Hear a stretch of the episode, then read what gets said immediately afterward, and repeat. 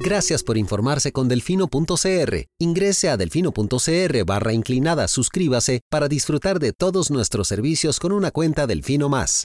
Delfino.cr. Hoy quiero decirlo con todas las palabras. ¡Páguele a la caja! ¡Pague la deuda con la caja! He oído argumentos de todo tipo pero pocos argumentos tan estúpidos, tan ridículos. Para mí es más rico comer arroz y frijoles en paz que venderle el alma a Satanás. Debería tomar un vasito de agua antes de hablar para que pueda coordinar la lengua con el cerebro. Pero aquí, o todos rabones o todos culones, pero no unos ñatos y otros narizones. Se toman un vaso de me vale madre. Creo que me extrañaban, ¿verdad? Coca-Cola sin azúcar presenta Curul en llamas, cubriendo y sufriendo la Asamblea Legislativa, porque alguien tiene que hacerlo. Hola queridos suscriptores de Delfino.cr, bienvenidos a un nuevo programa de Curul en Llamas, el podcast semanal donde les comentamos los temas más relevantes e irrelevantes de la Asamblea Legislativa. Les saluda Luis Madrigal desde el 9 de septiembre del 2022, Día del Niño y la Niña, como siempre en compañía de... May, espero que todas y todos estén bien. Comentario parte, Día del niño y la niña. Estoy seguro que ningún niño y ninguna niña probablemente sea oyente frecuente de este programa. Pero estoy seguro que sus padres, les enviamos las felicitaciones a todos sus hijos, hijas, sobrinos, nietos y demás familiares. Yo tengo una compañera del colegio que cumple este día, que siempre oye el programa, entonces le mandamos un saludo de feliz cumpleaños también a Diana. Y dicho eso... Los temas para estas... Dicho eso, qué dicha que se acabó esta semana ya. Bueno, ahí yo Esta semana la sentí eterna.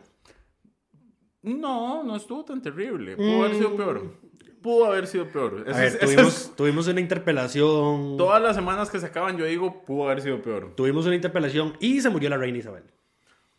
Siempre pudo haber sido peor.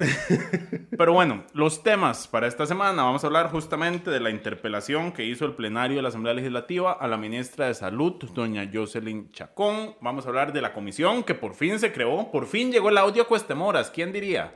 Diez días después, tengo un, al comentario, parecer, tengo un comentario insidioso al respecto. Ya voy. Diez días después eh, se decidió aprobar la comisión para investigar el tema de los financiamientos de los partidos políticos. Vamos a hablar de ese tema. Vamos a hablar de la pequeña polémica de Twitter sobre los proyectos anti-stalking y si hay o no hay plagio en la Asamblea Legislativa.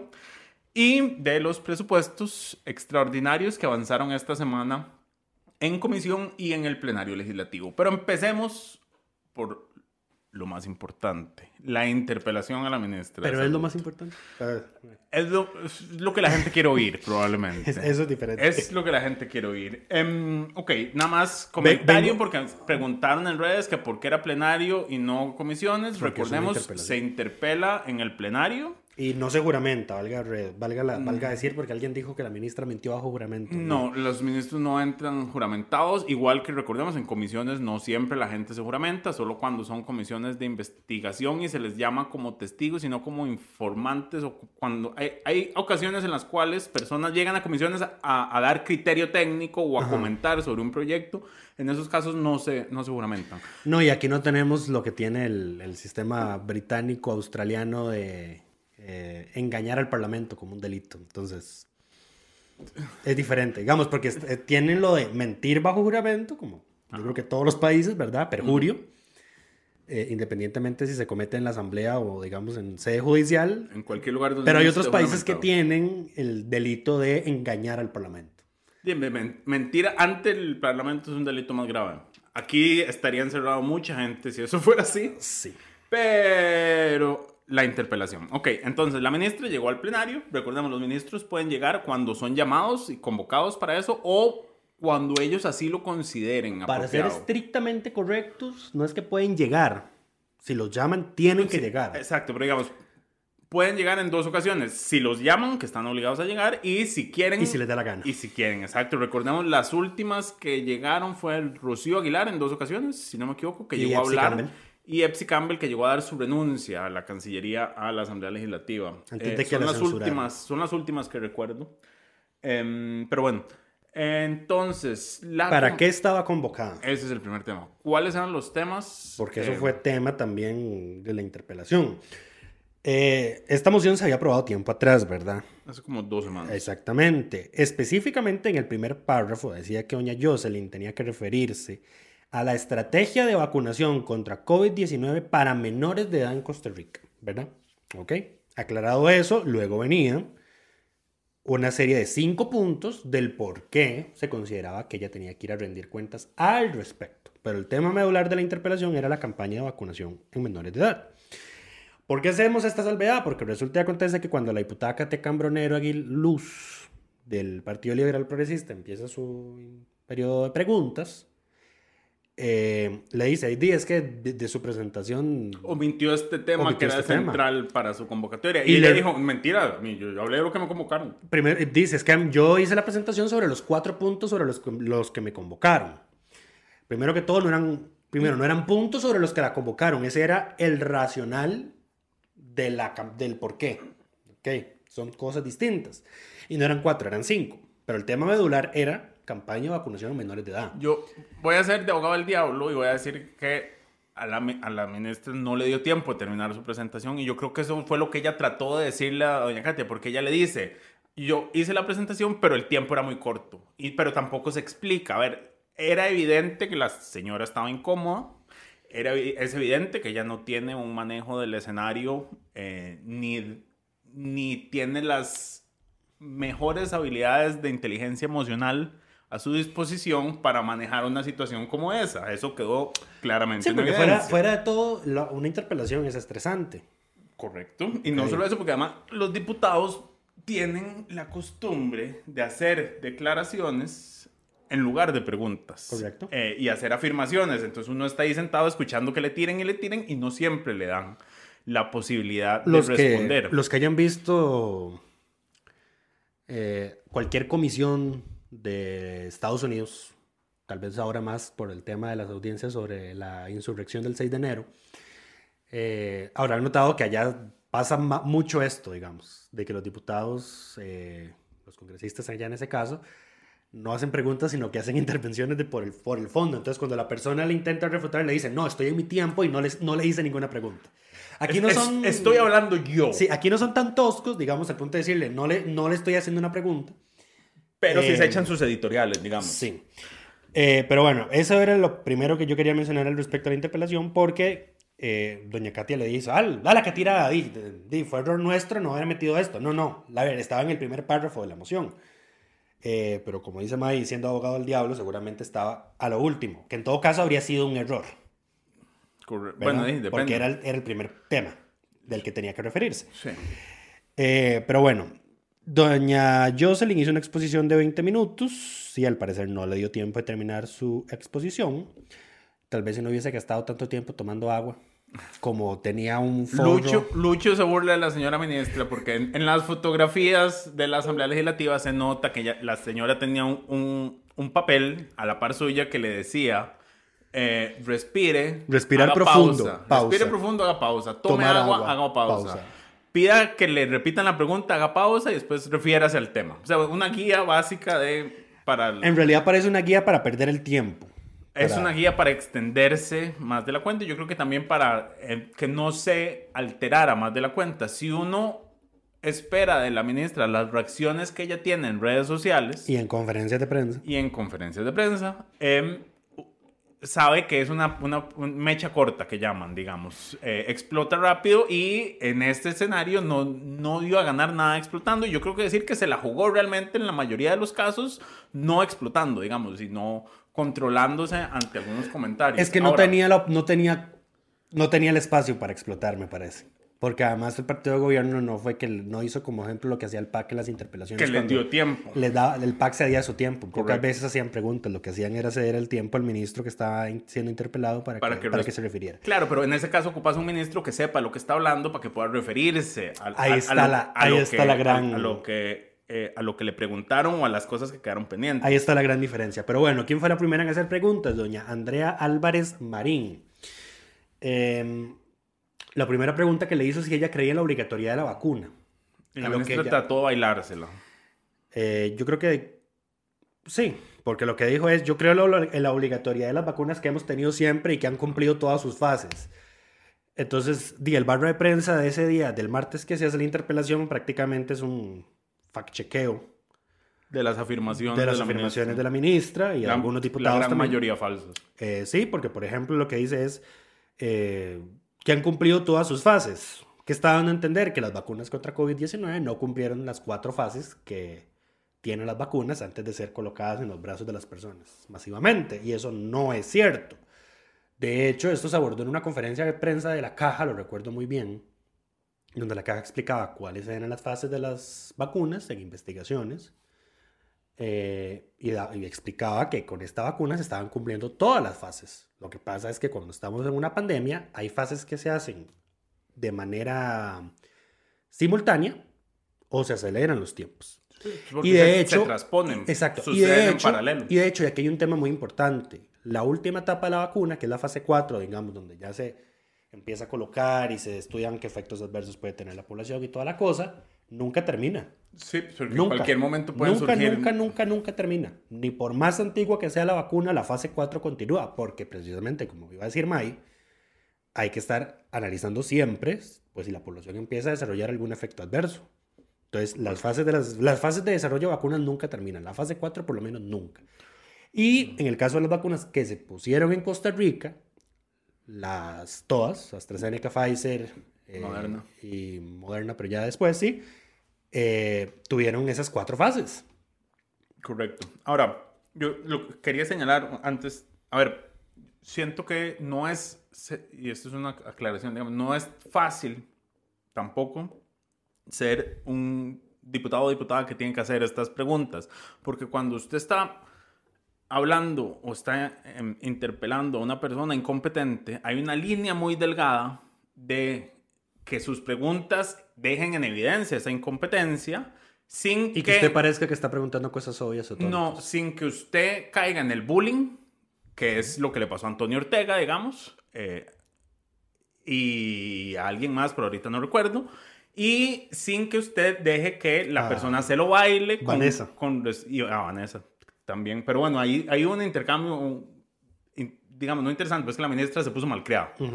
Y, em, pero no, y el balance entre no quedar como un bullying y no dejar que la persona se vaya por la tangente y no responda a las preguntas, sino realmente tratar de caminar sobre la línea de que, mis, que quede en evidencia la incompetencia de esta persona. Es que yo creo que hay el problema, hay un problema, digamos, de origen. Ajá. Eh, vamos a ver, porque me parece que es harto conocido, digamos, a nivel de la oposición, de que la ministra de Salud es incompetente. Entonces me parece que la interpelación tenía como propósito dejar en evidencia esa incompetencia, porque vamos a ver, se le convoca en el contexto del colapso en el Hospital Nacional de Niños, con el tema de las vacunas pediátricas, que no se sabe qué está haciendo esta señora, etcétera, etcétera. Entonces ya estaba, digamos, como ahí implantada la- el pensamiento de esta señora es incompetente, Correcto. tenemos que dejar en evidencia su incompetencia para que se vaya. Claro, ahora, ¿cómo hacerlo es lo complicado? Y ahora, Andrea, yo creo tiene una muy buena participación, pero yo creo que comete un error clave en algunas partes. Por ejemplo, cuando habla de los decretos que firmó el presidente, and- eh, la diputada Álvarez dice, eh, asume o afirma lo que todos sospechamos, y es que el decreto firmado el 8 de mayo era distinto al decreto que se publicó tres días después. Correcto. Entonces, ella di- dice eso y la ministra lo que le contesta es, usted puede comprobarlo. Ahí, por ejemplo, hubiera sido mejor poner a la, a la ministra a, digamos, a, a decidir si miente o no. Entonces, preguntarle directamente si lo que se firmó el 8 de mayo era lo mismo que se publicó el, el miércoles posterior. Y así la ministra queda en la posición de tener que mentir o no, porque cuando la ministra dice, usted puede comprobarlo, está haciendo una afirmación que probablemente da por sentado que no tiene forma de comprobarlo. Y nosotros no tenemos forma material de comprobarlo. Lo único que sabemos es que lo que dijo el presidente El 8 de mayo. el 8 de mayo y lo que apareció firmado tres días después, sospechosamente, varios días después, eran cosas distintas. A ver, y por eso es que nosotros en Delfino hemos dejado, uno, de hacer el live tweeting, como le decían, como se le dice, de las conferencias de prensa. O sea, ya no. No se replica todo lo que dice No el Ejecutivo. en tiempo real los anuncios del Ejecutivo en, conferencia, en las conferencias de prensa del Consejo de Gobierno y Porque- prácticamente ninguna, en ninguna de ahora en adelante. Todo hay que chequearlo. Y nos esperamos a que nos manden los decretos o los documentos que se firmaron en conferencia O los proyectos de ley. o lo que sea, exacto, para verificarlos. ¿Por qué? Porque ya nos pasó, ya le pasó a May esto una vez, y me parece que fue con el tema del arroz. Que cuando el presidente dijo que firmaba el decreto para eliminar el precio mínimo del arroz, dijo, el precio máximo lo estamos manteniendo. Correcto. Pero resulta, publicamos así. No, no publicamos. No lo publicamos. no bueno, salimos, entonces ya habíamos tenido un incidente previo. Pero digamos, eso nos termina de reconfirmar de que lo que estamos haciendo es lo correcto. ¿Por qué? Porque cuando mandan el decreto y May lo revisa, resulta y acontece que también eliminaron el precio máximo. Sí, porque se volaron todo el decreto. Correcto. Y no establecieron un, un, un nuevo tope, digamos, en el decreto. El decreto nada más derogaba lo que existía. Entonces, pero bueno, entonces sí tenemos que, que estar revisando. Pero bueno, seguimos con las interpelaciones. Era, ese era nada más un anuncio que yo entiendo que el ejercicio también es complicado para las y los señores Sí, diputados. yo creo que Andrea hubiese salvado, digamos, ese punto además, si ella hubiese hecho lo que hizo Katia Rivera al final de la interpelación, que fue leer las declaraciones literales del presidente. Correcto.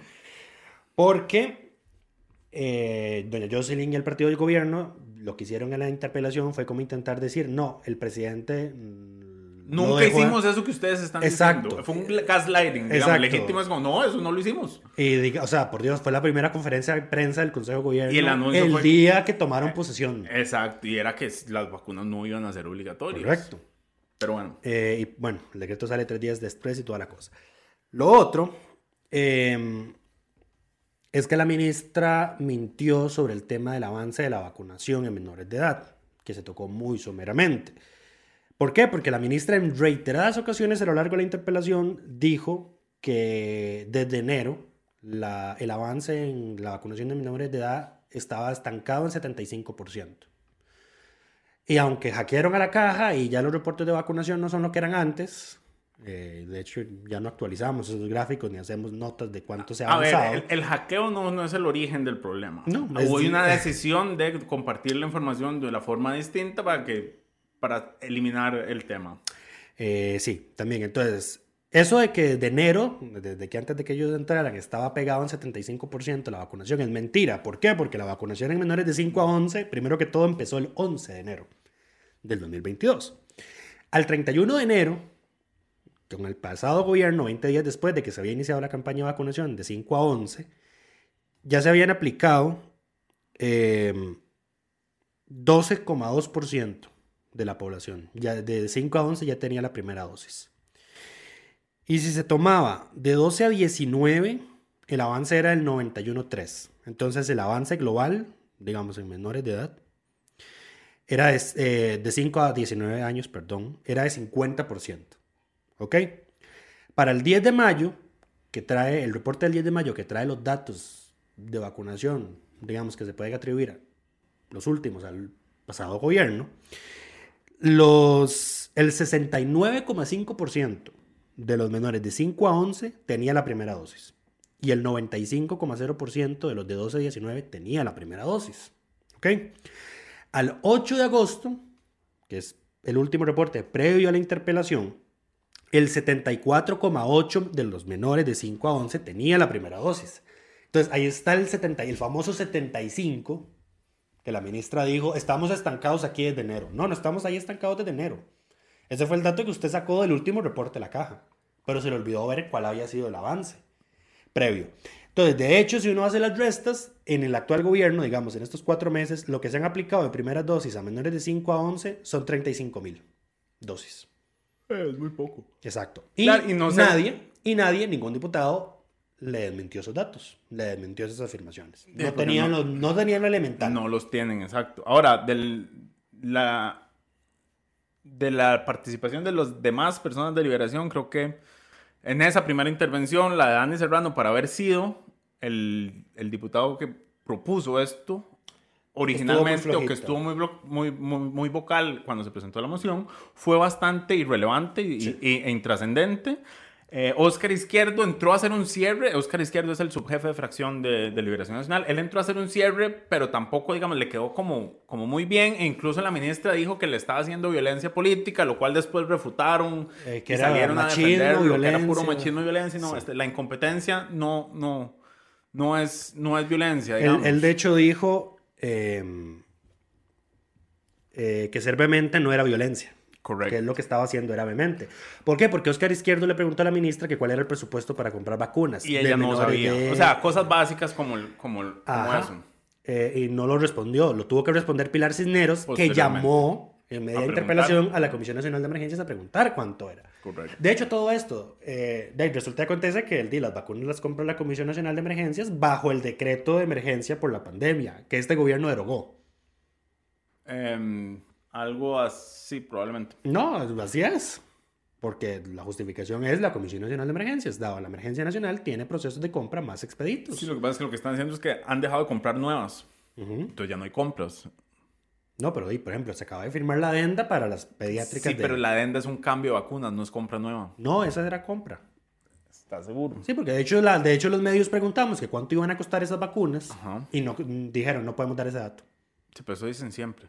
Pero bueno, después De de, hecho, eso fue todo otro tema también. después de, em, de Liberación Nacional vino la bancada oficialista, que claramente fue el único lapso de tiempo en el cual la ministra se vio levemente eh, competente, porque tenía una serie de preguntas ya ensayadas y fue la única, la única parte. Pero a ver, este también es el rol que tiene que jugar la bancada oficialista. Entonces, tanto Pilar Cisneros como los demás eh, del oficialismo jugaron el papel que les tocaba. Como dijo Lucho, uno hubiera esperado que le dieran tiempo a la ministra para que pudiera extenderse sobre las cosas que los demás partidos, o hasta ese momento de liberación, no le había dejado extenderse. Pero para eso necesitas a alguien que sepa del tema. A ver, de hecho, inclusive, si la ministra no había podido terminar su presentación, le hubieran dado le el hubieran espacio. dado el espacio. Pero es que ya traían su ensayito. de Yo te pregunto algo que ya sabes y ensayaste toda la semana y quedas como que sabes del tema, aunque en realidad todo fue muy por encima y ahí también hubo varias afirmaciones falsas que se hicieron. Por ejemplo, Ada Cuña le preguntó que si la ministra tenía presupuesto para hacer campañas incentivando la vacunación y la ministra dijo que no. Lo cual es cierto. Eh, Pero, lo cual es cierto, pero, pero eso no fue pero. impedimento para el pasado gobierno, porque Claro. el pasado gobierno tampoco tuvo presupuesto El para tema es policía que la Ley. General de Salud le permite a Salud pedirle a los medios de comunicación colaboración en estos temas. A ver, si y, me no- y lo- equivoco. y los medios no podemos negarlos. Sí. Es una obligación establecida por la Ley General de Salud. De hecho, por eso el gobierno, el gobierno Anterior pasado, podía pasar campañas. eh, recortó completamente. a- a- el, el año, digamos, previo a pandemia, Salud tenía 140 y pico millones de colones para publicidad y propaganda. Al año siguiente, cero. Claro, pero porque estás en pandemia puedes hacer uso de esas. Correcto. Exacto. Pero- Pero, como de levantaron el de que como ya no hay emergencia nacional, ya no puedes hacer uso de, de esas facultades. Correcto. Muchos de los diputados, inclusive hasta el propio PLP, dejaron en, yo creo que todos, menos el, menos el oficialismo, dejaron en evidencia que el derogar el decreto de emergencia nacional fue un error. Correcto. A ver, por más, digamos, de que uno se sienta, digamos, bien de que se derogue por las irregularidades en las compras de la caja, a ver, el tema de caja, ¿verdad? Interno, que se está siendo investigado y toda la cosa, pero por muchos otros factores, derogar el decreto es un error. Trae inseguridad jurídica, etcétera, etcétera. Es irreal porque le hace creer a la población de que la pandemia terminó. De hecho, eso fue todo un pleito también con doña Vanessa de Paul Castro. Porque resulta y acontece que cuando el presidente de la República y la ministra anuncian que se deroga el decreto de emergencia, el presidente dice, vamos ahora a pasar al periodo post-pandemia. Número uno, el que declara si estamos en pandemia o no, o si ya terminó la pandemia o no, es la Organización Mundial de la Salud, no el presidente de Costa Rica. Número dos, entonces doña Vanessa le pregunta a la ministra, ¿es de ver- ya estamos en el periodo post-pandemia? Y le dice la ministra, no, todavía la pandemia continúa. Entonces, ¿por qué el presidente dice que estamos en el periodo post-pandémico? Y aquí es donde la ministra se pone malcriada y le dice, pregúntele al presidente. Y le dice doña Vanessa, no, le estoy preguntando a usted porque usted es una ministra La con la jerarca, la- rectoría. usted no esperaría que usted sea la principal asesora en este tema para el señor presidente. Correcto. Y le dice, con todo respeto, yo no me llamo Rodrigo Chávez. Eh, Le dijo qué pena, no dijo con todo respeto. Bueno, sí, qué pena. Qué pena, no me no me llamo llamo- Rodrigo. Sí, eso está transcrito aquí literalmente. Qué pena, no me llamo Rodrigo Chávez, pueden preguntarle a él. a lo y aquí cual no- ella le pide más respeto. Le agradezco que sea, vamos a ver, eh, mucho más educada a la hora de responder y la ministra le dice, usted también. The fuck. Y la doña Vanessa le dice, no, perdón, yo no le he faltado el respeto a usted. Aquí somos señores diputados con una investidura y usted es una ministra con una investidura de rectoría que debe conocer esos detalles. Correcto. Dato curioso también, digamos, la ministra se quejó del- de los ataques machistas del, don, del diputado izquierdo hacia ella, pero si uno ve las interacciones de ella, ella a todas las diputadas las trataba de una forma y las llamaba por el nombre o señorita, así, y a todos Sí. los diputados, señor diputado. De hecho, quería, se me olvidó hacer esa mención. Particularmente hacia Andrea Álvarez. Por supuesto, que además me- es mayor que la me ministra, resultó digamos. absolutamente repulsivo. Porque cuando, cuando empezó ya a sentirse incómoda con la línea de preguntas, empezó a decirle, vea, señorita Álvarez. Correcto. Y a los diputados no se lo hacían. ¿No? Entonces, Eh, y número uno, señorita, primero, te, te estás, estás... te- Señora estás- diputada. estás- sí, número uno, know your, know your F place. Eh, segundo, eh, queriendo tener actitudes adultocentristas con una diputada que es mayor que ella. Correcto. Es mayor que ella. O sea, porque yo dije, a ver, ¿cuál es la diferencia de edad?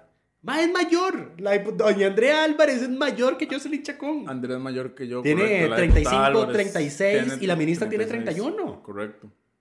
¿Qué carajo le pasa? Ve. Pero, Eh, volviendo un toquecito al tema del, del partido oficialista, eh, ya mencionamos lo de Ada Cuña, yo quería mencionar algo de Pilar Cisneros porque ahora es un clip que se ha viralizado. Eh, Pilar lo que hizo fue hacer una serie de sucesión de preguntas, como dice May, ya relativamente ensayadas, y le dice, ¿el presidente puede derogar el decreto de vacunación obligatoria? Y la ministra le dice, no. ¿Usted puede derogarlo? No. ¿Qué pasa si lo derogan? Es prevaricato y vamos a la cárcel. Por fin lo entendieron. El tema acá es que... Es, es- ¿por es- qué este si lo es- tenía claro es- lo anunciaron de otra es forma? no, no, es que yo estoy seguro que no lo tenían claro, porque estoy absolutamente claro de que no lo tenían claro. Eso lo se dieron cuenta después. Lo que pasa es que este es el gobierno del gaslighting. Ajá. Eh, para eso no existe término en español, la traducción literal al español es luz de gas. Eh, porque lo, estaban pretendiendo usar la interpelación para hacernos creer a todos de que el presidente nunca dijo que se había quitado la obligatoriedad de la vacuna. Cuando lo De- dijo. a ver, de hecho, en la conferencia donde anuncian que están vencidos los nombramientos de varios miembros de la Vuelve Comisión a de anunciar, Vacunación, vuelve vuelve a a decirlo. decirlo, De hecho, correcto. dijo, le ordené a la ministra que derogue esos decretos porque se emitieron así ya está. Correcto. Y no lo hizo. Entonces, sigue la obligatoriedad. Pero entonces, el, el- el oficialismo pretendía hacernos creer de que el presidente nunca había dicho eso. Eh, entonces ahí sale bien doña Katia Rivera al final sacando la transcripción literal de lo que dijo el presidente. Es que no estamos locos, no estamos No. inventando. Es, esto es algo Esto que es se dijo dijo. públicamente. Exacto. Pero bueno, eh, pasado el incidente con ya- don- doña Vanessa, que hasta doña Gloria Navas, que estaba presidiendo en ese momento, tuvo que intervenir para llamar al orden, pasó el tema de don Oscar, eh, de que las diputadas del PLN se pusieron detrás de él y él dijo, yo no soy ningún machista, más bien lo que es violencia aquí son las formas, primero, su desconocimiento sobre el tema, algunas de las respuestas que da y la forma en las que da. Eh, no, se refiri- no, no hubo más, digamos, No hubo más- referencia tema. al tema. Lo, murió. Lo otro es eh, la intervención que hace el Partido Nueva República, Uf. deja en evidencia, digamos, que también es el, el contubernio que existe en este tema en específico eh, entre Nueva República y el, oficialismo, porque lo que hicieron fue también, igual que el, oficialismo, hacerle preguntas y comentarios que le sirvieran y le funcionaran a la, ministra en su propia narrativa, incluyendo información falsa. Eh, sí, y levantar sospechas. Eh, esto es gracioso porque la ministra dice, ay, fue putica, es que tenemos casi medio millón de vacunas que se nos van a vencer. Procede Fabricio Alvarado a preguntar que si está al tanto del estudio del Estados Unidos que dice que la vacuna está asociada a un 2-4% de eh, abortos espontáneos o de efectos congénitos en el embarazo por, por la vacuna de COVID. Eh, y la ministra lo que respondió es, no puedo referirme a los efectos adversos por el contrato de confidencialidad. Mentira. Mentira. Eso es mentira. Hágame el favor. Eh, los efectos adversos en general son harto conocidos. De hecho, teníamos resúmenes, perdón, eh, reportes semanales del Ministerio de Salud de cuántos de efectos adversos se ¿Cuántos reportaban. recibían aquí a nivel local? Exacto, número uno. Y número dos, cuando se anunció que se iba a permitir la vacunación en personas embarazadas, se anunciaron cuáles eran los posibles efectos adversos. Así que ningún contrato de confidencialidad, cláusula de confidencialidad, impedía referirse a eso. Eh, el otro fue de... El otro fue que eh, Fabricio Alvarado, aprovechando que vino, refres- eh, vino refrescado en, de sus tesis conservadoras por Agustín Laje, que estuvo acá en el país, se dejó decir un comentario transfóbico porque Fabricio Alvarado estaba diciendo mujeres embarazadas. Eh, entonces luego el mismo se corrice, no, no, nada más embarazadas porque solo las mujeres pueden, embara- pueden Ahora, embarazarse. lo que Fabricio estaba haciendo ahí... Y le ríe, la, le ríe la gracia a su fracción, naturalmente, y la ministra de Salud. Correcto. Ahora, lo que Fabricio Alvarado estaba haciendo ahí era eh, tirarle el comentario para que el Frente Amplio para, Picara. para que el Frente Amplio picara exacto y para que en lugar de interrogar a la ministra se le fueran a él sobre ese comentario, lo cual muy inteligentemente el Frente Amplio no hizo y no cayó no cayó en el juego. No mordió el anzuelo. No mordió el anzuelo, exacto. Pero esa era obviamente la intención de ese comentario. No era, no era un comentario eh, inocente que se le salió a Fabricio y que se le ocurrió en el momento. Eso era parte de la estrategia. Sí. El otro fue David Segura, también de Nueva República, que dijo que eh, hizo comentarios sobre eh, vinculando la miocarditis y la pericarditis con la vacuna, eh, citando un estudio del CDC de Estados Unidos parcialmente, cuando en realidad el estudio del CDC lo que dice es hubo tantos casos, bajo esta proporción, esto califica como efectos muy raros, o sea, en aparición. De hecho, eran 10 casos por cada 100 mil o 100 por millón. Eh, y ahí el estudio va y va y haciendo el desagregado por edades y la conclusión es el riesgo de tener miocarditis por contagiarse de COVID es aún más alto que el eventual riesgo que tiene vacunarse contra COVID y que le dé miocarditis. Entonces, ahí está, ahí, ahí está, digamos, una de las, uno de los factores que determina si una vacuna sale al público, digamos, que es que los beneficios superen a los riesgos. Y en este caso, lo supera. Entonces, ahí está aclarado también en el reporte de la, la crónica de ese día y están enlazados los estudios al respecto del tema de la miocarditis y toda la cosa. Más los estudios donde se niega que las embarazadas tengan riesgos especiales por vacunarse contra COVID, que no hay, que vacunarse contra COVID no aumenta el riesgo de tener abortos, eh, y una nota donde efectivamente mencionábamos los efectos adversos que tiene vacunarse, que o sea, no están cubiertos por ningún contrato de confidencialidad, como dijo la ministra.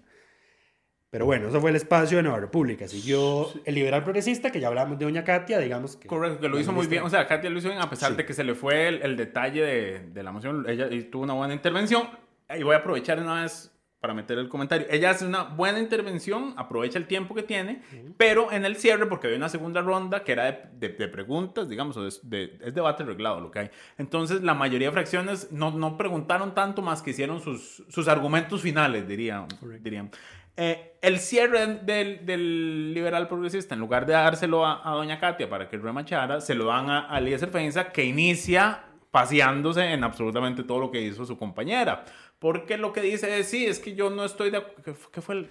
Primero dijo que, que él sí estaba de acuerdo con que se hubiese derogado el decreto de emergencia por el tema de las, las irregularidades en, las compras de la caja.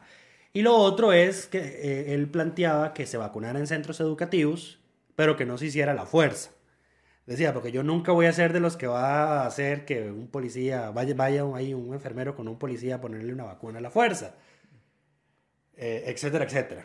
Correcto, lo cual no sucede, digamos, tampoco. Eso, así no es como... Así no es el protocolo de actuación con... Correcto. Y lo que hace es generar esos fantasmas de que eso es lo que pasa. Entonces, Exacto. yo no entiendo por qué don Eliezer no dejó que la su compañera diputada y su jefa de fracción se encargara de todo el espacio. Más que son fracciones pequeñas, digamos, que tienen mucho menos tiempo que, que el... A ver, ya- no, no, y a ver, si don Eliezer está, a ver, no, no solo don Eliezer, si, si hay tantos diputados que están a favor de el derecho a decidir, no voy a mencionar el tema, No no, le- voy a mencionar el tema de aborto, nada más.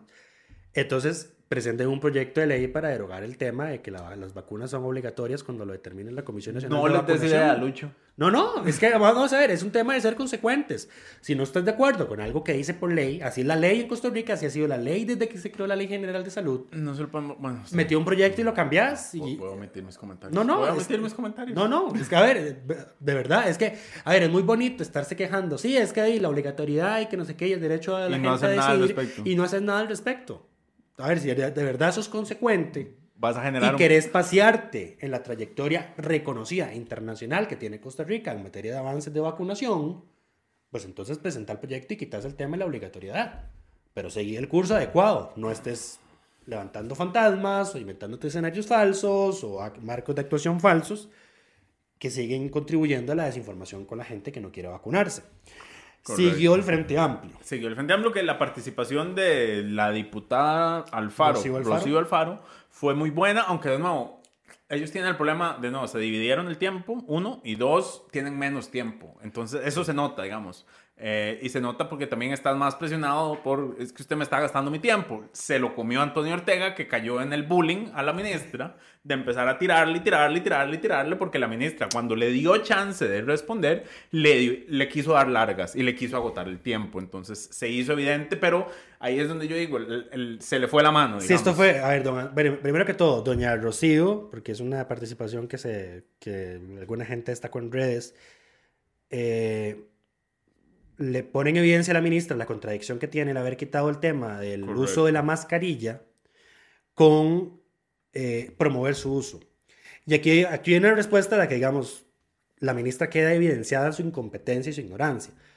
¿Por qué dice? Porque lo, que la diputada le pregunta es, ¿por qué quitaron la obligatoriedad de la, de la mascarilla? Y la ministra responde, porque la mayoría de la población está usando mascarillas de tela y eso después de 25 minutos no protege nada. O sea, ¿Qué carajos? ¿Cómo eso va a ser un argumento para quitar el tema de la mascarilla?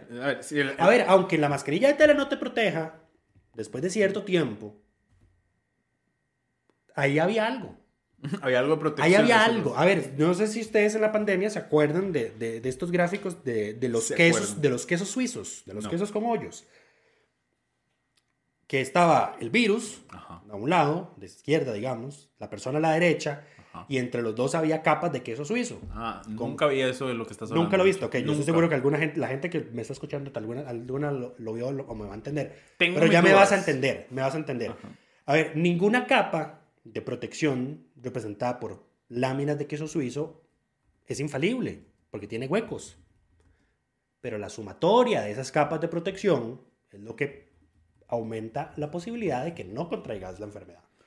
Pero aunque una de esas capas es una mascarilla de tela y siguen las sucesivas, lo que, lo que hiciste fue quitar toda la capa. Sí, y lo otro que dijo la ministra es que los, los que tenemos enfermos no vacunados en el hospital ahorita son los bebés y no se les puede poner mascarilla lo cual evidencia que la, señora nunca entendió que la mascarilla lo que evita es que la persona enferma. enferma contagie a los demás. Entonces, si el bebé no se puede poner mascarilla, lo cual es evidente, uno esperaría que las personas a su alrededor usen mascarilla para proteger al bebé, justamente, pero ni siquiera esos conceptos básicos maneja la señora ministra de Salud. Sí, entonces ahí, ahí quedó evidenciado una, un tema de ignorancia y, y deficiencia que no se, le, no se le pudo, digamos, reprochar más por el tema de los tiempos.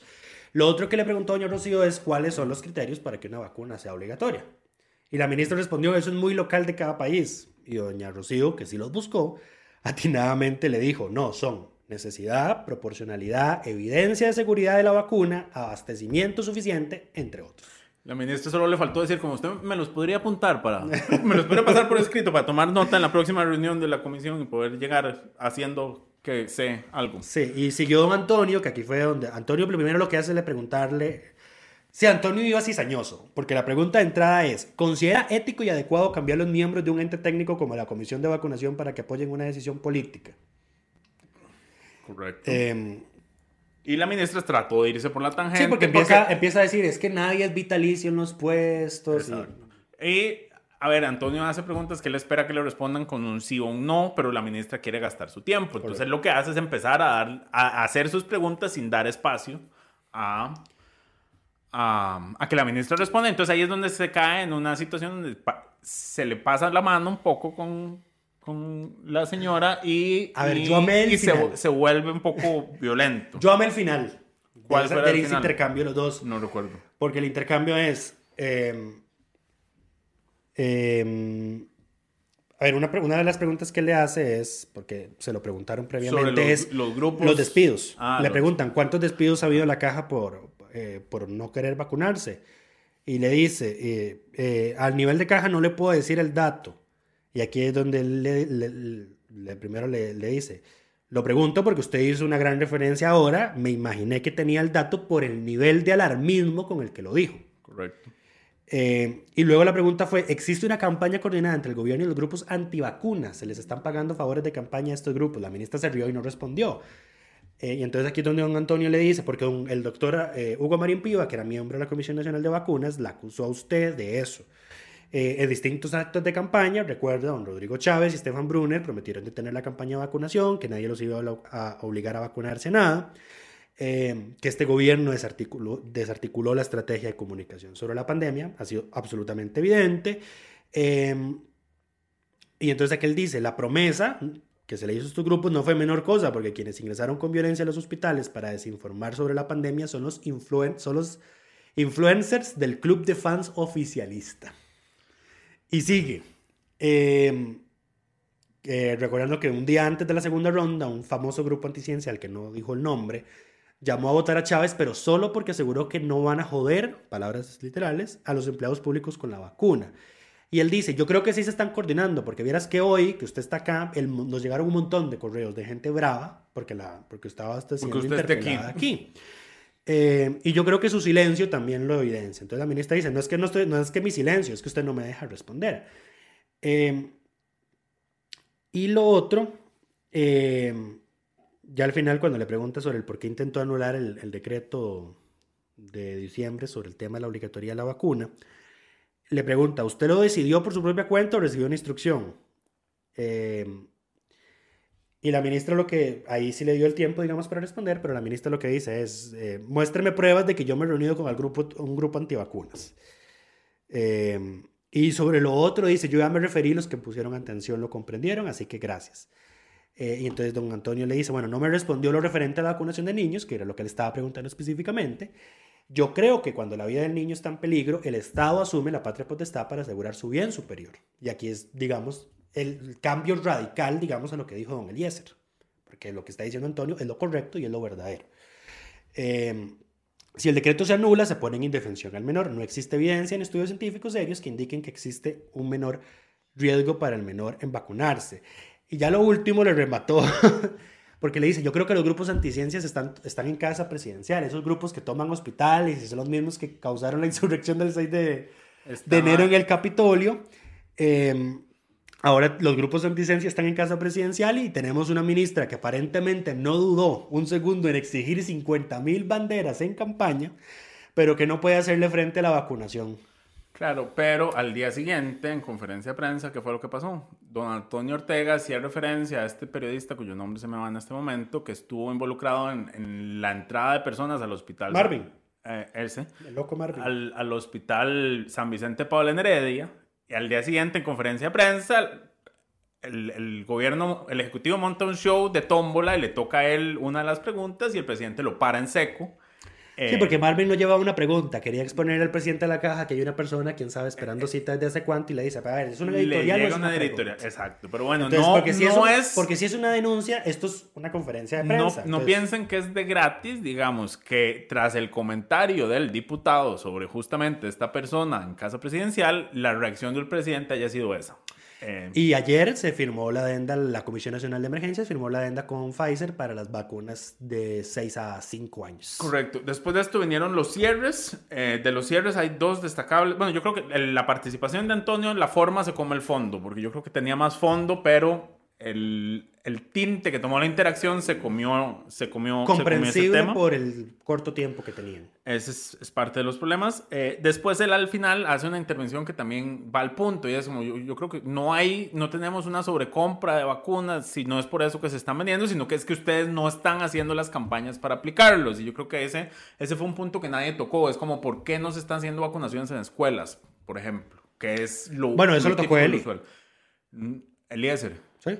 Y yo Él creo que Vanessa de Paul también. O Él lo hubo una preguntó. diputada que yo creo que lo mencionó, pero. Él lo preguntó, lo que pasó fue que creo que la ministra le respondió, es que está el tema de, de que al- los, hay profesores, hay sindicatos de profesores que no quieren porque quieren que se pida primero el consentimiento. Correcto. Porque si no la no bronca le cae a ellos. No es necesario porque es una vacuna obligatoria para Correcto. menores de edad. Y de los cierres, el, el, el que Lucho quería destacar era el, el de Katia Rivera, que Katia Rivera hace, a ver, a ella le toca más sencillo porque ella lo que hace es rematar, y es el cierre, digamos, es el último esa comentario. fue la última intervención. No le da chance a la ministra y, y la remata. Entonces, Lucho, ¿por qué te parece tan bueno? Eh, primero que todo, doña Katia, como ya hemos mencionado antes, desmiente el oficialismo en el sentido de que el presidente nunca dijo lo de lo que dijo. derogar la obligatoriedad de la vacuna, que sí lo dijo, le lee la declaración literal del 8 de mayo y le dice, esto lo dijo el presidente.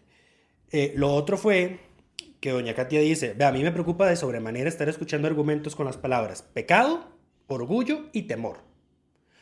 Porque cuando doña Andrea Álvarez estaba preguntándole a la ministra, dice, pero por, por tema de la, obligatoriedad, y es que la ministra, la excusa de siempre fue, es que la gente tiene temor. Sí, pero uno no construye políticas públicas a partir de miedos, especialmente si son infundados o basados en desinformación o mentiras. Eh, lo que hay que hacer es atender la fuente de ese miedo, pero jamás hacer política pública a partir del miedo, que era lo que estaba haciendo el gobierno, según lo que estaba diciendo la ministra de Salud. Yo no creo que sea el miedo, simplemente creo que es un gobierno anticiencia y antivacunas, aunque, aunque ellos digan que no. Eh, entonces, doña Katia dice, pero ¿cuál es la base científica de Yo- una argumentación O sea, donde voy- están las palabras voy- pecado, Voy a, orgullo, voy a hacer temor? un paréntesis del comentario de Lucho. Yo no creo que sea un, un- un gobierno de anticiencia y que el presidente y la ministra no crean en las vacunas. Yo creo que se aprovechan de las personas que no creen en las vacunas para. y se aprovecharon de ellos en campaña para llegar al poder.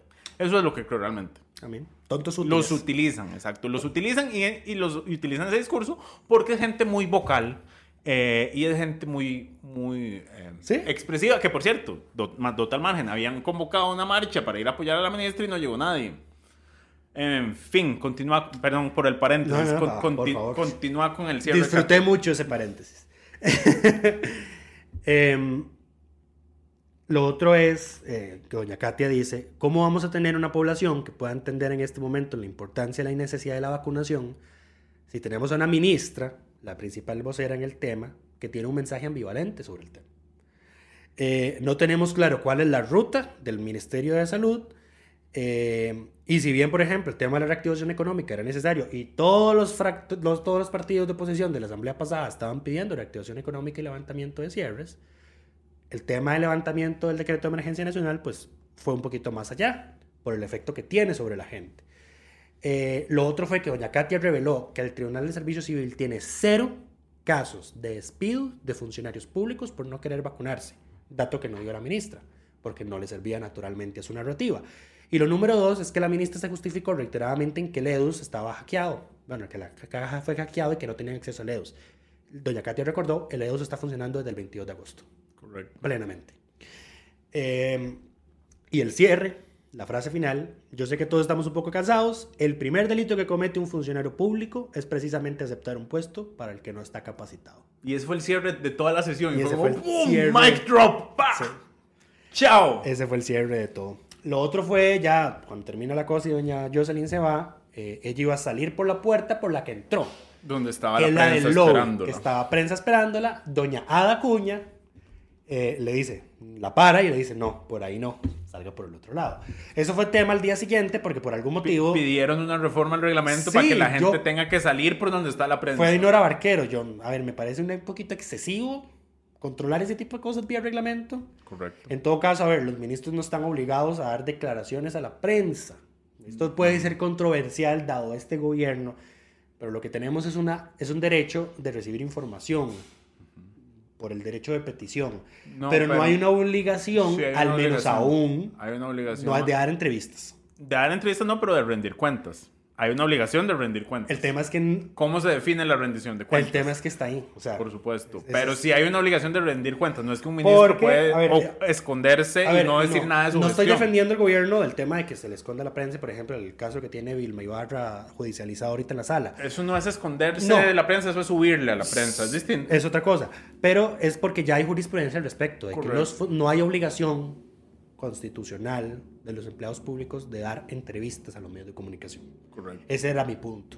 Entonces ahí quería hacer esa salvedad. Naturalmente, lo deseable es que ministra, después de su interpelación, salga con los medios. Ahora, no es la primera vez es que más, en la asamblea. aproveche el espacio para No poder es- profundizar, clarificar. No es la primera vez que la ministra le toca estar en la asamblea, en comisión, o tiene que estar ahí y salen gente de prensa y se las llevan por otra parte para que no tenga que hacerle Eh, frente sí, a, la- ha a sido la como la prensa. norma con este gobierno. De hecho, la Correcto. única vez que yo creo que un periodista ha logrado interceptar a un ministro o a algún jerarca, digamos, gubernamental para hacerle preguntas después de participar en un acto fue en Guanacaste con el Cere Hoy, con el periodista de Cere Hoy, Carlos Mora, con el vicepresidente Brunner, que terminó en cuando- un incidente, que que, en un incidente que le no taparon la cámara, que que, todavía, supuestamente exacto. pateó a un funcionario de casa presidencial. Que está un incidente judicializado que estamos esperando se resuelva la verdad real de los hechos. Eh, sí. Pero bueno, Yo creo que ya. Eso fue el tema de la interpelación. Pues, hay que, yo creo que nosotros vamos a tener que tocarlo rápidamente porque seguro ya nos llevamos más de 40 minutos. Llevamos 48, pero Hijo todo bien. Ok. Ahora, en- si ustedes escuchan a- anuncios, si escuchan el episodio en Spotify, ahora los temas los marcamos por minuto para que puedan acceder a los temas que, que sean eh, de su interés. Y como crédito a quien crédito merece, muchas gracias al señor expresidente de la República que nos recomendó hacer eso. No vamos a decir cuál. Eh, pero bueno. Por hecho es expresidente y no expresidente, sería muy cantado. Sería ¿verdad? muy, sería muy obvio si fuera expresidenta. No, fue expresidente. Pero bueno, el, vamos a hablar del tema del financiamiento de partidos políticos. Al parecer, el audio que circuló por todo el país el viernes, ¿cuánto era? Hace dos semanas. El viernes hace dos semanas exactamente del expresidente Brunner, que fue confirmado. Vicepresidente. El, el vicepresidente, perdón. Tesorero del ex tesorero del partido, actual vicepresidente. Brunner, eh, que fue confirmado por Casa Presidencial, duró 10 días en llegar a Cuestemoras. Eh, porque... Y paréntesis. Dale. Es, es que esto para mí, lo- a mí me, llena, me llenó de furia cuando escuché eso. Eso es porque vos ocupas una vida más Porque zen. don Ariel, no, a ver, yo cubro Asamblea Legislativa. Creo no que dijiste, ningún no dijiste- periodista, no, se- se- creo que ningún periodista que cubra política, especialmente política legislativa, tiene una vida zen. Yo soy la prueba de lo contrario, pero todo bien. Vos no cubrís como yo cubro. Estoy aquí todas las it's not the same. No es lo mismo. Hazme el bendito favor. Que te pongo en tu lugar ya mismo. Algo que me molestó mucho. No dijiste lo de Katy Rivera, por cierto, antes de pasar a este tema. Ah, sí, por ese cierre, perdón. eh, Por su intervención. Sí, doña Katia Rivera es la diputada de, de esta semana. Pero volviendo al tema del audio. Don Ariel Robles, cuando interviene para hablar sobre el fondo de la moción, dice, es que a mí me sorprende que no hayamos tocado el tema del audio en este plenario. Y yo, "Mm, señor. ok. A ver, a ver, a ver, no hay que ser, a ver, no hay que ser ingenuos, no hay que ser ingenuos. Yo te dije que esto era lo que iba a pasar. Yo te dije que la visita a Limón había puesto el tema en suspenso y lo más probable, sin tener ninguna evidencia de esto, pero lo más probable es que al Frente Amplio le dijeron, vea, esto lo vamos a discutir cuando pasemos de la gira a Limón y cuando salgamos de ese tema y va a tener los votos, pero antes de eso no. Y el Frente lo aceptó porque así son estas cosas. Yo te dije que eso fue lo que pasó y fue lo que pasó. El lunes Estás especulando. Estoy especulando. eh, ¿Cómo es? No tengo. No, No tengo pruebas, no pero tengo- tampoco dudas. Exacto. En este caso no tengo pruebas, no tengo evidencia, pero tampoco dudas de que esto fue lo que pasó. Eh, tengo evidencia circunstancial porque sucedió justo como te dije que iba a pasar. Pero bueno.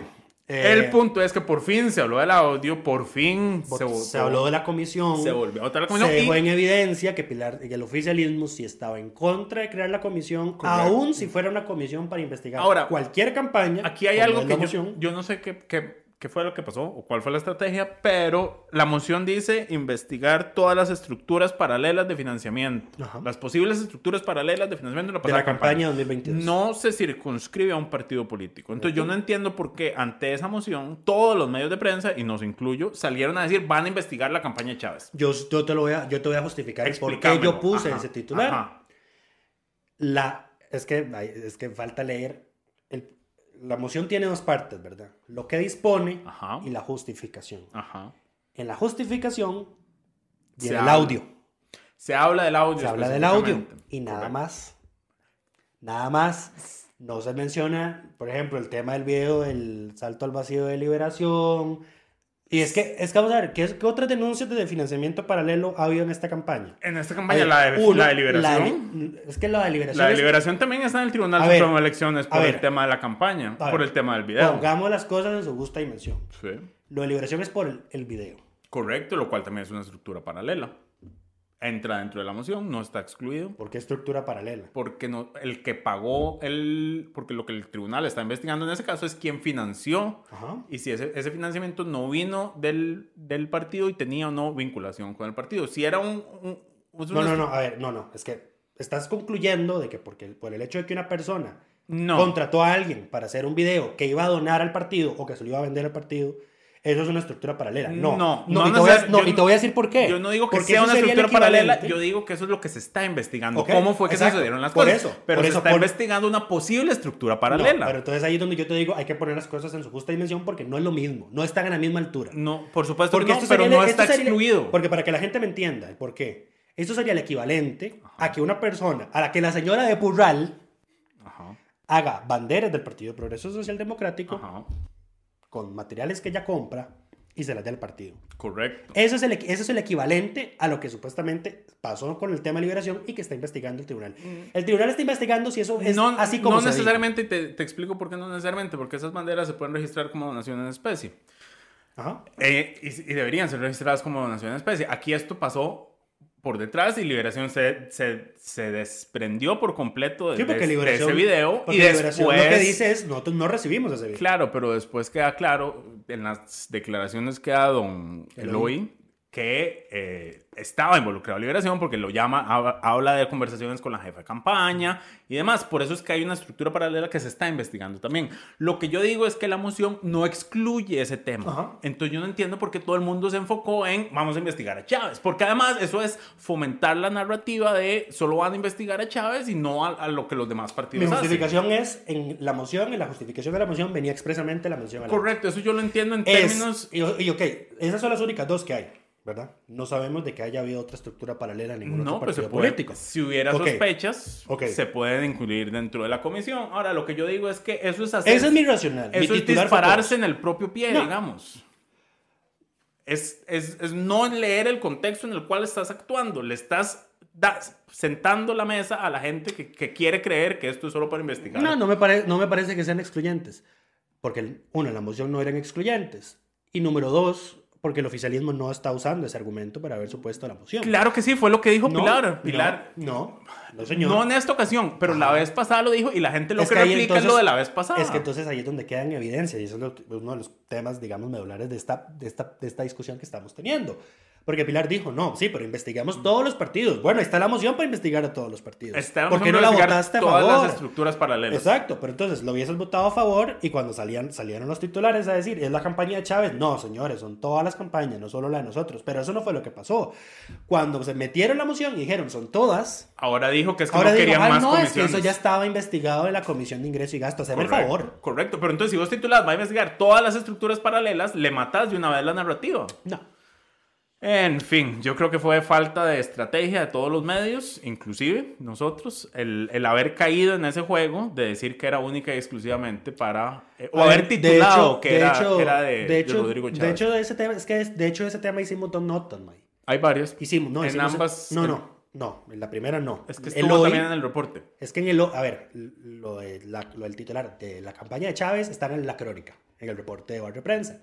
Pero el hoy que yo hice, anunciando que se creó la comisión, es... El todos, hoy para lo que de las, personas que no... Que es lo más viral, digamos. Y además lo que la gente toda tuvo acceso a leer, porque el Barrio Prensa es solo para los suscriptores. Entonces, ahí hago yo mi salvedad.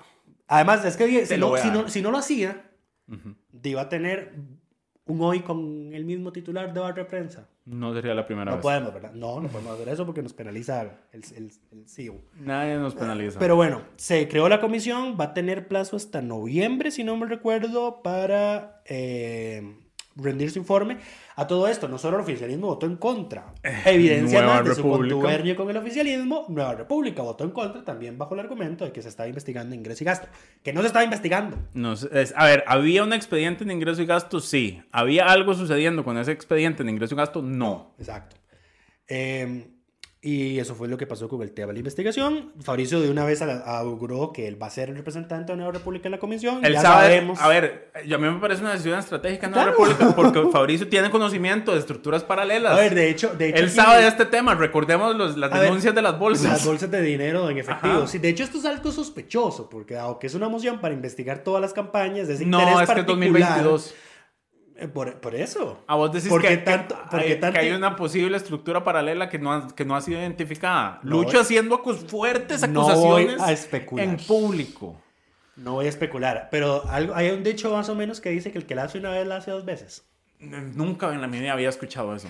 Y a todo esto, Liberación ahorita está en juicio, personeros de Liberación están en juicio por, por donaciones irregulares en una campaña de hace años. Eso es posible. que Porque esto dura años. tenemos A ver, justicia pronta y cumplida. tengamos claros, tengamos completamente claro que es, ni, ni esta comisión va a resolver el tema. A ver, y no, yo repito, yo no espero que esta comisión disulide, de, no, di- Dilucide. dilucide, muchas gracias, ahí perdón por mi dislexia.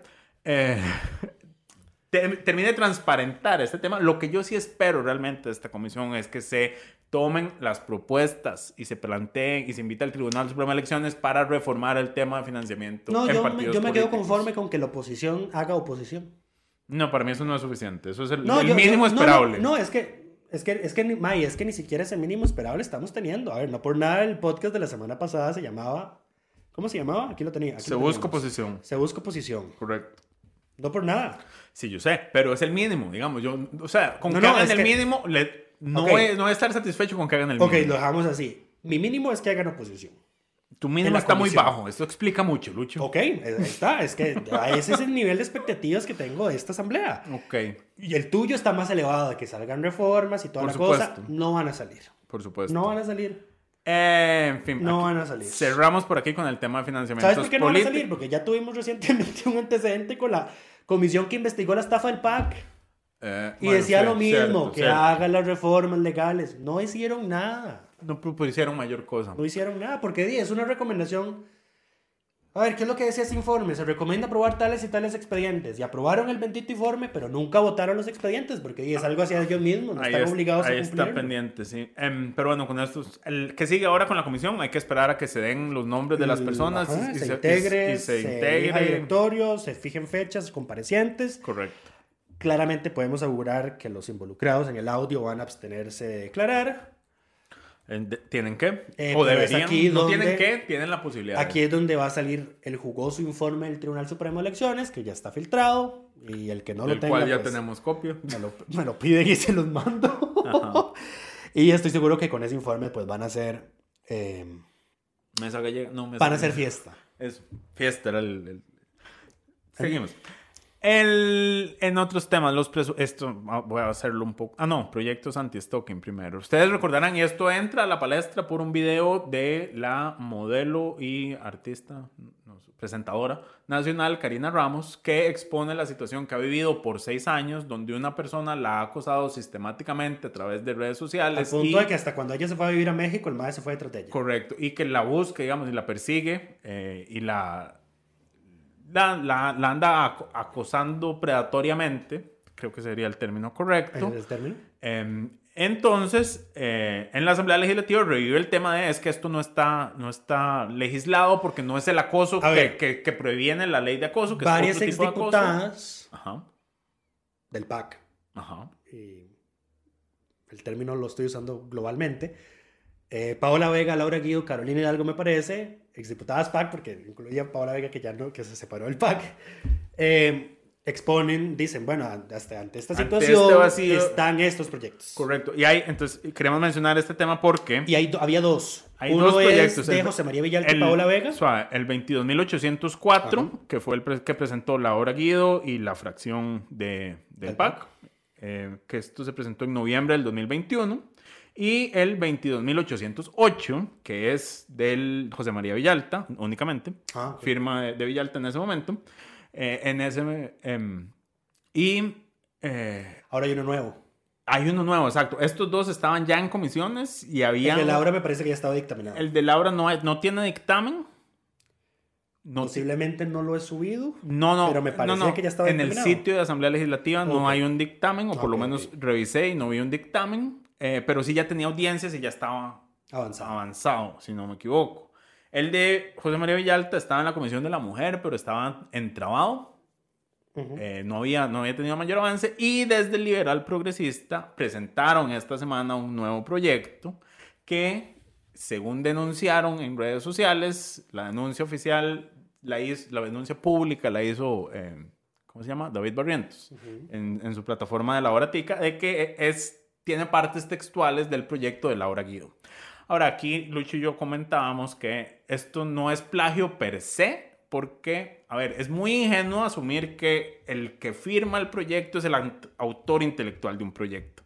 Todas y todos sabemos que los proyectos los redactan en su mayoría asesores, pero también grupos de interés que llegan con los textos específicos. Nos sumamos. Lo comentamos en el caso del, del voto público, lo comentamos en el caso de la declaratoria del Franco como institución benemérita, que es una iniciativa de un estudiante que se la llevó a, a- a los y las congresistas, pero bueno, en, en, en la forma natural, es usualmente son las y los asesores quienes producen los, los textos. Entonces, sería ingenuo asumir que eh, el, la- el propietario intelectual de un proyecto de ley es el diputado que lo firma. Y lo otro es que, como men- mencionaba Lucho, todos los documentos de la Asamblea Legislativa son Creative Commons. Entonces, básicamente están, son replicables. Sí, eh, para Ciertamente hay un, hay un, digamos, más allá de esto, hay una falta, no, no de plagio, sino más como de, de reconocer trabajos de otras personas. Sí. Porque sí hay muchos proyectos en los cuales se pone, por ejemplo, este proyecto está basado en, en tal y corrige tales cosas, o este proyecto está basado en tal otro proyecto que se presentó y se archivó y se corrigió. A ver, esas son buenas, son buenas prácticas y son prácticas éticas, sobre todo. Son, buen- son prácticas éticas. Correcto que no sea en este caso, más aún porque no hay mayor diferencia en, en lo que propone el texto y el otro está vigente. Entonces, se podía hacer una apuesta de despacho. No, a ver, y para que la gente, la- para la gente que no sabe qué es la licencia Creative Commons, en el tema del copyright o el derecho de autor, a lo que estamos acostumbrados es a todos los derechos reservados. Correcto. Entiéndase, no se puede copiar, redistribuir, modificar. Sin autorización sin expresa. autorización expresa. Eso no aplica del a proyectos autor. de ley. Con Creative Commons, la, circun- la circunstancia aquí es la siguiente. Lo que se sube a la página de la Asamblea Legislativa estaba bajo la licencia Creative Commons 4.0. Esa licencia dice que usted es libre de compartir, copiar, redistribuir el material en cualquier medio formato, adaptarlo, remezclarlo, transformarlo y crearlo a partir de cualquier material. Es la misma licencia que tiene Wikipedia. Lo, lo resumo así, bajo la siguiente condición Ajá. reconocimiento. Bueno. Debe reconocer adecuadamente la autoría, proporcionar un enlace a la licencia, que se cumple porque se está subiendo a la misma página donde se está publicando. Puede hacerlo de cualquier manera razonable, pero no de una manera que sugiera que tiene el apoyo del licenciador o lo recibe por el uso que recibe. No hay restricciones adicionales, no se pueden aplicar términos legales o medidas tecnológicas que legalmente restrinjan realizar aquello que la licencia permite. Correcto. Entonces, eh, plagio propiamente no, porque no es un tema de que tengan todos los derechos reservados, pero... Los proyectos de ley no tienen derechos de autor. O sea, eso sería. Es iluso. Es Sí, iluso. Bueno, a ver, eh, en- Ahora sí hay una falta ética de no reconocer el trabajo y tomar. Ahora, de nuevo, esto probablemente, nuevamente, no es eh, directamente las y los diputados que hacen esto, son sus asesores, es su, su equipo. Eh, ellos no tienen por qué estar enterados de todos estos detalles.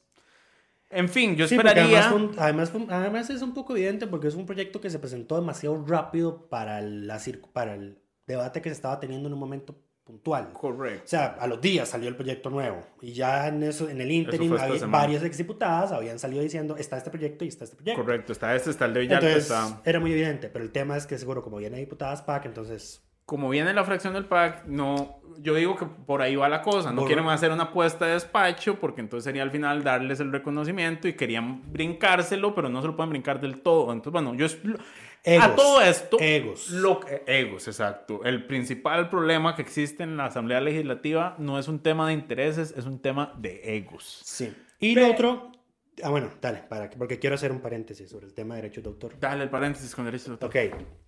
Por si algún diputado escucha esto, y los, esto lo estoy diciendo como editor de Wikipedia por más de 10 años, como administrador de la Wikipedia en español, las leyes de derechos de autor en este país son altamente frustrantes.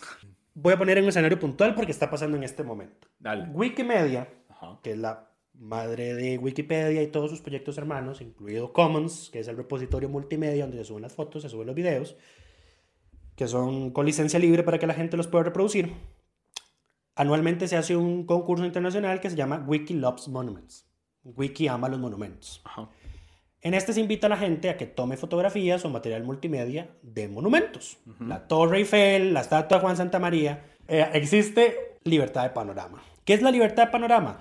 Que si usted está en la calle y usted saca su teléfono y toma una foto, nada de lo que está ahí está protegido por derecho de autor, porque, usted lo está tomando en un ambiente libre. Pues resulta que no. En Costa Rica no tenemos libertad de panorama. ¿Cómo no? No tenemos libertad de panorama. Si vos vas al Parque Nacional, Ajá. a la par de la Asamblea Legislativa, y le un monum- una foto al monumento de la campaña de 1856 y la subís a Wikipedia, te la borran. Si vas al Parque de Alajuela, donde ¿Quién la está la estatua de Juan Santa María, los administradores de Commons. Ya. ¿Por qué? Porque la ley de Costa Rica dice que no hay libertad de panorama. Los monumentos están protegidos Ah. por derechos de autor, aunque estén en libertad de panorama. Vamos a ver, ¿qué es lo que lo haría diferente? La lógica diría que si yo, que si la estatua está en un espacio cerrado, digamos, en una sala, En un museo. en un, exacto, en un museo, por ejemplo, en un espacio cerrado, privado, o no de, no de libre acceso, está protegido por el derecho de autor. Así es en el resto de países. Pero si es un monumento que tenés al aire libre, en una plaza, en un parque, en un bulevar, en una avenida, en una calle, si le tomas una foto, por libertad de panorama no debería tener derechos de autor. Pero resulta que no. Entonces, Costa Rica está excluida internacionalmente de ese concurso porque no tenemos libertad de panorama ¿Y los derechos de autor de quién son? del escultor. Ah, claro. Tiene sentido. No tiene sentido, pero No, ya no, entiendo, pero ya bueno, entiendo de dónde ahí está- vino la prohibición. Ahí está mi queja. Ahí está mi queja. Ahora, pero esos monumentos son muy viejos. La mayoría ya están vencidos los derechos de No, autor. pero es que la ley de copyright dice en Costa Rica que los derechos de autor expiran 70 años después del fallecimiento del autor. Oh, wow. Ok. Y en general así es en todo el mundo. Pero, ajeno a esto, ya he tocado el tema de los monumentos, que como dije, me molesta mucho porque yo había inicialmente, antes de ser administrador de Wikipedia, cuando era un, un novato, tomé fotos de monumentos y los subí para ese concurso. Y me dijeron, es que no, se puede, no puedes participar porque en Costa Rica no hay libertad de panorama. Así que borraron todas las fotos. Muy y lo otro es que el gobierno como un todo están pañales y es un desastre en tema de licencias de derechos de autor. Porque hay páginas como la de la Asamblea Legislativa, como la de Casa Presidencial, como la del MAC, me parece, que tienen, perdón, como la de Geología y Minas, que tienen licencia Creative Commons. Hay otras páginas del Estado, Que son voy a poner el ejemplo concreto, con, voy a poner el ejemplo concreto, bomberos, que me parece que no es que tenga derechos reservados, sino que usa una licencia Creative Commons inadecuada. Y aquí es donde viene el sinsentido. Y este sinsentido lo peleé con la casa presidencial anterior. ¿Por qué? Porque hay licencias Creative Commons de licencias. Hay algunas que te permiten hacer usos comerciales y hay otras que no. Por ejemplo, la de Wikipedia, y es la misma que tiene la Asamblea Legislativa, te permite hacer uso comercial. La que tenía casa presidencial en aquel entonces y la que tiene bomberos de Costa Rica ahorita no te permite hacer uso comercial. Entonces yo, les, yo para que me entendieran el sinsentido que eso tenía es lo siguiente. Vea, ustedes nos generan este material a nosotros como prensa. No lo puedo usar. Nosotros somos prensa comercial. De hecho, cuando nos acreditan para los traspasos de poderes, esa es la clasificación que se le da a los medios de comunicación tradicionales, prensa comercial. Porque digamos que lucramos del contenido que publicamos. Lucramos del Entonces, contenido que publicamos. Eh, di, ustedes no dan este material, pero bajo la licencia que lo tienen, legalmente ustedes pueden demandarnos, porque nosotros estamos lucrando con ese contenido. Porque el la licencia que ustedes dicen que están usando no permite el uso comercial. Sí, pero. Casa presidencial de este gobierno lo cambió y eso se lo reconozco. Ok. Bomberos no. Más las otras instituciones, N cantidad, que tienen todos sus derechos reservados o licencias que no permiten el uso comercial. Entonces, mi pedido es un decreto para que todo el sector público, todo lo que esté publicado por el gobierno, esté... Ni siquiera deberías tener licencia Creative Commons, debería estar en dominio público como es en Estados Unidos. De- debería ser Cualquier material producido por un funcionario del gobierno de los Estados Unidos automáticamente está en dominio público. Aunque sea la NASA, así se los pongo. Por supuesto, porque él está pagado por él, es financiado por el Estado. Eso lo, eso lo dice la sana lógica. No, No es un ley. tema que he querido llevar a pelear a la sala constitucional porque estoy seguro que me dicen. Eso es un tema de legalidad. Es no un joda tema de aquí. legalidad. No joda aquí. Aquí Pero no, bueno, muchacho. por favor, o un proyecto de ley para que todo lo que haga el gobierno. Te recomiendo redactarlo vos. Muchas gracias. Señor. Que dice Luis Manuel que va a presentar un proyecto de ley para, eh, es- para resolver O este un tema. decreto. Para resolver este tema que, por el cual ha editorializado por los últimos 15 minutos. Un decreto, por favor. Se soluciona porque ya la Asamblea Legislativa lo tiene. Pero bueno, eso no fue un paréntesis, por ejemplo. Yo ya ni recuerdo de qué era lo que estaba hablando antes de esta intervención, Lucho. Ay, lo Eh, en fin, eh, sigamos con el siguiente tema rápidamente porque ya sobrepasamos la hora de programa. Eh, los presupuestos. En la Asamblea Legislativa hay en este momento tres presupuestos. Bueno, sí, tres presupuestos. Esta semana hubo tres presupuestos en trámite. Está el presupuesto ordinario 2023, que apenas está empezando a caminar. Está el presupuesto 3, que fue dictaminado hoy o estaban en comisión hoy resolviendo ese tema. Y está el presupuesto 4 que se presentó de forma extraordinaria para atender la necesidad de las organizaciones que dan servicios eh, a niñez y adolescencia en abandono. Entiendas, estos son recursos que el PANI da a organizaciones, ONGs. a ONGs que eh, a raíz de la inoperancia del gobierno, el, el, Frente Amplio a través de Jonathan Acuña, que está en la Comisión de Hacendarios, y Paulina Ramírez, de Liberación Nacional, la presidenta de Hacendarios, le solicitaron al Ejecutivo que presentara un proyecto específico solo, con eso. solo para resolver ese tema. El, proyecto, el, el, gobierno lo presentó y metió un gol más, digamos, se metió como un tema adicional ahí, que no estaba, creo, gasolina para... No, gasolina de patrulla sí estaba contemplado. Ok, pero bueno, presentaron el proyecto y ya se aprobó, en, se, le dio una dispensa de trámite y se aprobó en, en, en primer y segundo Fue gracioso porque semana. ese día hubo sesiones, se dispensó el mismo día, se aprobó en primer debate en la sesión siguiente y luego se le dio segundo debate el jueves. Correcto. Eso sí, no se le metió moción de revisión, entonces el proyecto adquiere firmeza hasta el lunes, no se pudo haber mandado ya a firmar. Correcto. El, el, esto, eh, ¿por qué digo por inoperancia del Ejecutivo? Porque contrario a todas las demás, a la mayoría de iniciativas de ley, en temas presupuestarios, Solo el Poder Ejecutivo puede presentar proyectos. La Asamblea puede modificarlos una vez los recibe, pero no puede, ten, digamos, no tiene la iniciativa de voy a presentar este, proye este proyecto de presupuesto. De hecho, la Asamblea no puede quitar, no puede meter partidas adicionales a las que se meten en un presupuesto extraordinario. Solo puede modificar lo que el gobierno propuso originalmente. Correcto. Puede rechazar lo que el, el proyecto ya ha pasado que se rechazan hacer recortes extraordinarios. pero o, o, rechazarlo del todo o rechazar alguna parte pero no puede digamos como hacer el, el expediente y meterlo. Esa, esa, es iniciativa no, del, del eso ejecutivo. es iniciativa del ejecutivo. Entonces por eso fue que igual con los acuerdos internacionales. Correcto. Es, eh, por eso fue que la oposición tuvo que negociar con el ejecutivo para decirle vean esto es una emergencia de ustedes porque es una emergencia del ejecutivo eh, le caen a ellos la responsabilidad. Metan todo esto, lo que estamos de acuerdo, en un proyecto aparte, ya corregido así como nosotros lo pusimos, Correcto. lo dispensamos, lo aprobamos en primer y segundo debate, Correcto. ya pasó. Entonces lleva plata para el PAN y plata, plata para patrullas, eh, para combustible de las patrullas. Eh, interesante el origen de los recursos. Ya lo del PANI ya dije que es de la ciudad de los niños. No lo dije. La, no, lo, no, lo, dije en micrófono. Ok, el recurso de lo que se devuelve al PANI se lo están quitando a la ciudad de los niños, que no me parece que queda en Cartago. Eh, y lo de la plata de las patrullas lo están quitando de salario escolar.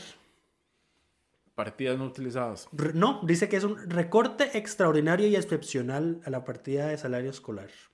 Del, de, si es de este año. Del propio Ministerio de Seguridad Pública. Si es de este año son recursos que no se utilizaron. Y 100 millones del MOP. Son recursos que no se utilizaron. Y los otros son devolución. No, ya hay otra también devolución. Hay transferencias de recursos de varias instituciones por decretos o leyes específicas que se mandan a FODESAF. Correcto. Ahora, por eso es que el cuarto presupuesto extraordinario ya está aprobado, mientras el tercero sigue. Hasta hoy fue dictaminado. El tercero sigue en, en, trámite y el, el, del próximo año está apenas iniciando su trámite legislativo. Y hablando del tercero, así muy rápidamente, el tercero ya es el que llevaba la plata para pagarle el aumento salarial a los ministros y a los viceministros. Eh, naturalmente la Asamblea lo aprobó, no lo aprobó del todo, el, gobierno presupuestó 306 millones y solo le aprobaron 272 millones, pero lo que quería mencionar acá es lo siguiente. Eh, en conferencia de prensa, cuando el presidente y el ministro de Hacienda anunciaron este aumento salarial, dijeron que eso se iba a compensar con recortes de planilla. Eh, al Ministerio de Cultura le recortaron 73 millones de alquileres, mantenimiento, reparación y servicios de gestión y apoyo. Ahí no hay remuneraciones, ni salario escolar, no, ni nada. Los recursos no están saliendo de planilla tal y como se anunció. Por eso es que uno toma con pinzas todos los anuncios del Ejecutivo, porque Gracias. tienden a contradecirse. Gracias. Um, ok, hay dos temas que vamos a dejar para un futuro episodio porque apenas se están presentando. Son los proyectos que, Ah, que se anunciaron y se presentaron esta semana para la venta del BCR y para eh, suavizar el impacto de la regla fiscal en las finanzas Y públicas. como ya nos excedimos suficiente, los proyectos que se aprobaron esta semana, como Es- siempre, van es- en el, En el correo, para todas las personas suscriptoras del Delfino Más. Y nada más un último anuncio y es que ya extendemos nuestro agradecimiento a las diputadas y diputados que contestaron a nuestra invitación. Ya coordinamos los tres días para las sesiones en que Lucho va a estar de vacaciones. Eh, y posteriormente les vamos a avisar quiénes son y quiénes van a ser nuestras personas No, invitadas. no dices, que sea sorpresa. Exacto. Eh, no, les vamos- en algún momento les vamos a avisar. Y, eh, pero bueno, agradecerles por haber contestado. Y es, ahora sí, Mis mayores, mis mayores deseos de éxitos a Maya en esas falta tres mucho para eso, falta como un mes y medio. Mm, sí. Les agradecemos a todas y todos por acompañarnos hasta este punto del programa. Y a ver, esperamos. yo lo dije al inicio, fue una semana extenuante. Esperamos que todas y todos estén bien. Coca-Cola sin azúcar presentó Curul en llamas, cubriendo y sufriendo la Asamblea Legislativa, porque alguien tiene que hacerlo.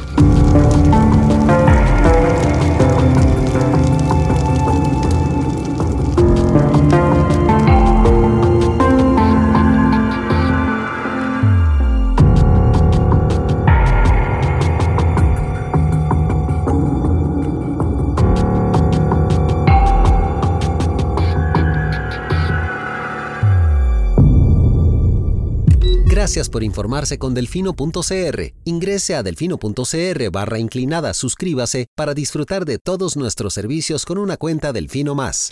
Delfino.cr